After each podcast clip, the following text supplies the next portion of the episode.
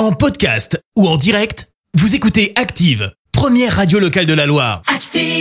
Et maintenant, l'actu média et les audiences télé sur Active. L'actu télé tout de suite avec Clémence Dubois-Texero. On débute avec les audiences. TF1 en tête hier soir. Avec la série Balthazar qui a rassemblé près de 6 millions de personnes, soit 27% de part d'audience.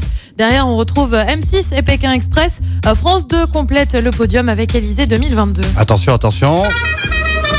Un documentaire sur le Tour de France bientôt sur Netflix. Bah oui, ça a clairement été l'info d'hier après-midi. hein. La grande boucle va donc être au cœur d'une série documentaire. On a encore peu d'infos, si ce n'est qu'il devrait y avoir 8 épisodes de 45 minutes attendus pour début 2023. C'est pas vraiment la première fois que la plateforme a mise sur le sport après une série euh, sur la Formule 1. Euh, France Télé va aussi miser sur le cyclisme avec un format de 52 minutes en amont du départ euh, du Tour de France en 2023. Et puis on reste avec France Télé et plus précisément sur France 3. La chaîne va diffuser les premiers procès filmés annoncés par le garde des Sceaux, Éric Dupont-Moretti. Le but permettre aux Français de mieux comprendre le fonctionnement de la justice.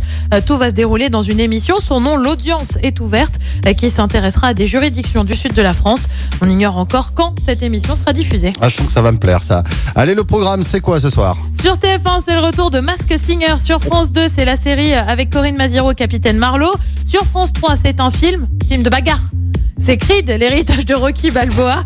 Et puis sur M6, c'est la série The Rookie et c'est à partir de 21h10. Merci beaucoup Clémence. On retrouvera Clémence tout à l'heure 10h et ce sera pour l'actu. Voici les enfoirés tout de suite sur Active. Merci, vous avez écouté Active Radio, la première radio locale de la Loire. Active.